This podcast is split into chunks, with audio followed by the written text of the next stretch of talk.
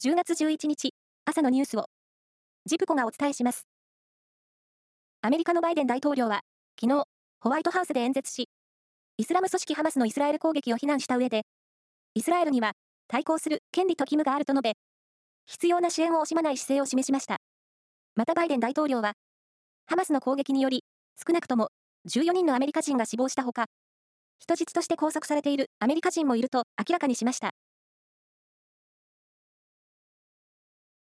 銀行間の決済を担う全銀システムで昨日発生した障害により、システムを利用する11の金融機関で、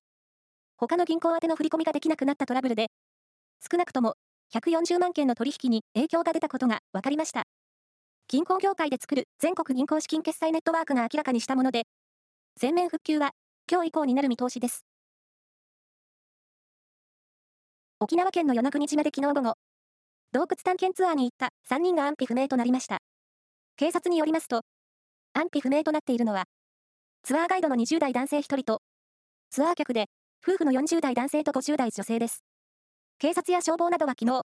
日没のため、捜索を一旦打ち切り、今日の朝から再開する予定です。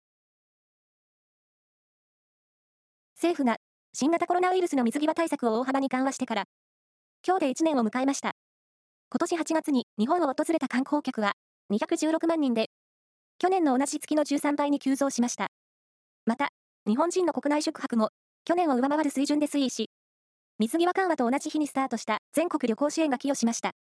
ただ、旅館やホテルなど関連事業者の人手不足が目立ち、懸念材料となっているほか、過剰に観光客が集まり、住民生活や環境が悪化する。オーバーツーリズムの解消も課題となっています。プロ野球は昨日、パリーグのレギュラーシーズン最終戦を迎え、ロッテが楽天に5対0で快勝し、リーグ2位に浮上して、クライマックスシリーズ進出を決めました。また、個人タイトルが確定し、オリックスを3連覇に導いた山本が、プロ野球史上初だった連続シーズン4冠を3年に伸ばす偉業を成し遂げました。